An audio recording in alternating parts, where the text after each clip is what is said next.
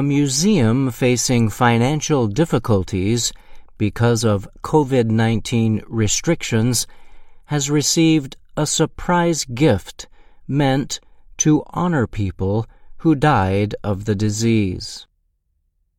The gift is a 16th century artwork by the Dutch painter Bartholomeus Spranger. It is called Body of Christ Supported by Angels. The painting is now part of Amsterdam's Rijksmuseum in the Netherlands. Taco Dibbits, general director at the museum, had long sought to buy the painting to add to its collection. But he missed out on getting the work earlier this year and thought he might not get another chance.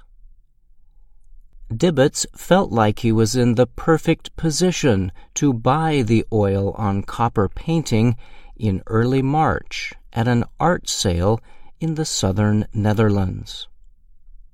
We were standing there with our curators around the painting and saying how wonderful it was, he told the Associated Press. What the group did not know, however, was that the picture had been sold soon after it arrived at the art sale.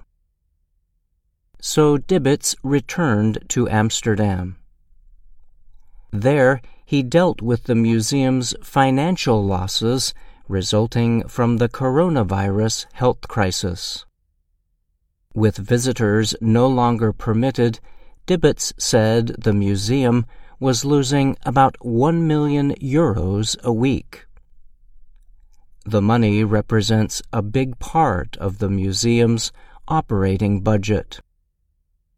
Dibbits said he was caught by surprise when he got a telephone call from Bob Haboldt, an international dealer and art collector. He owned the painting and earlier said he had sold it.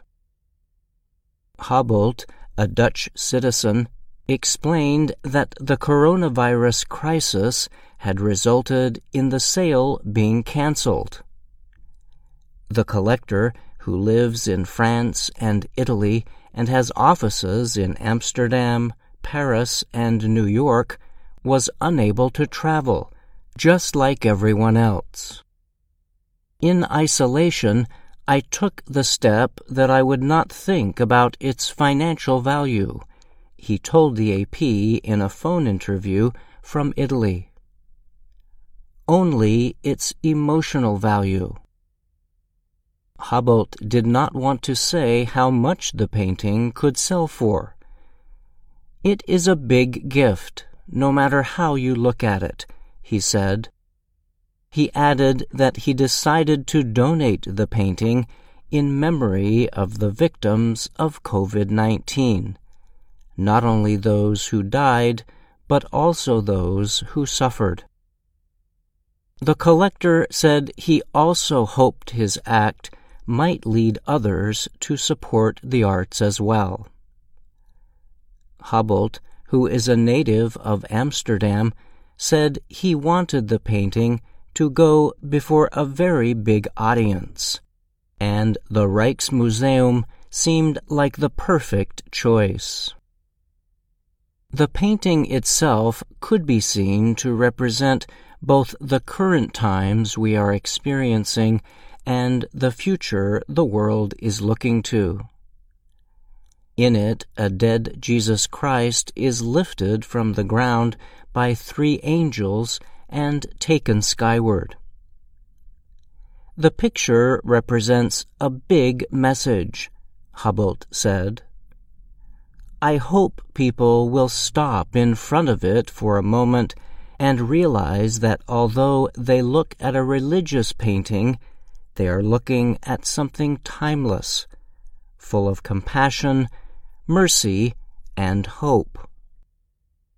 Museums around the world have been struggling during the COVID 19 health crisis.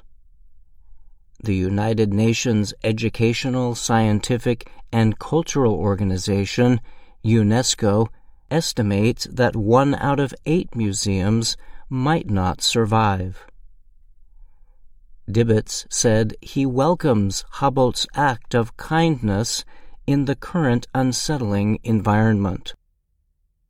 That a dealer decides to donate a work when he doesn't know where his future is going, I think that's something very special, he said. I'm Brian Lynn.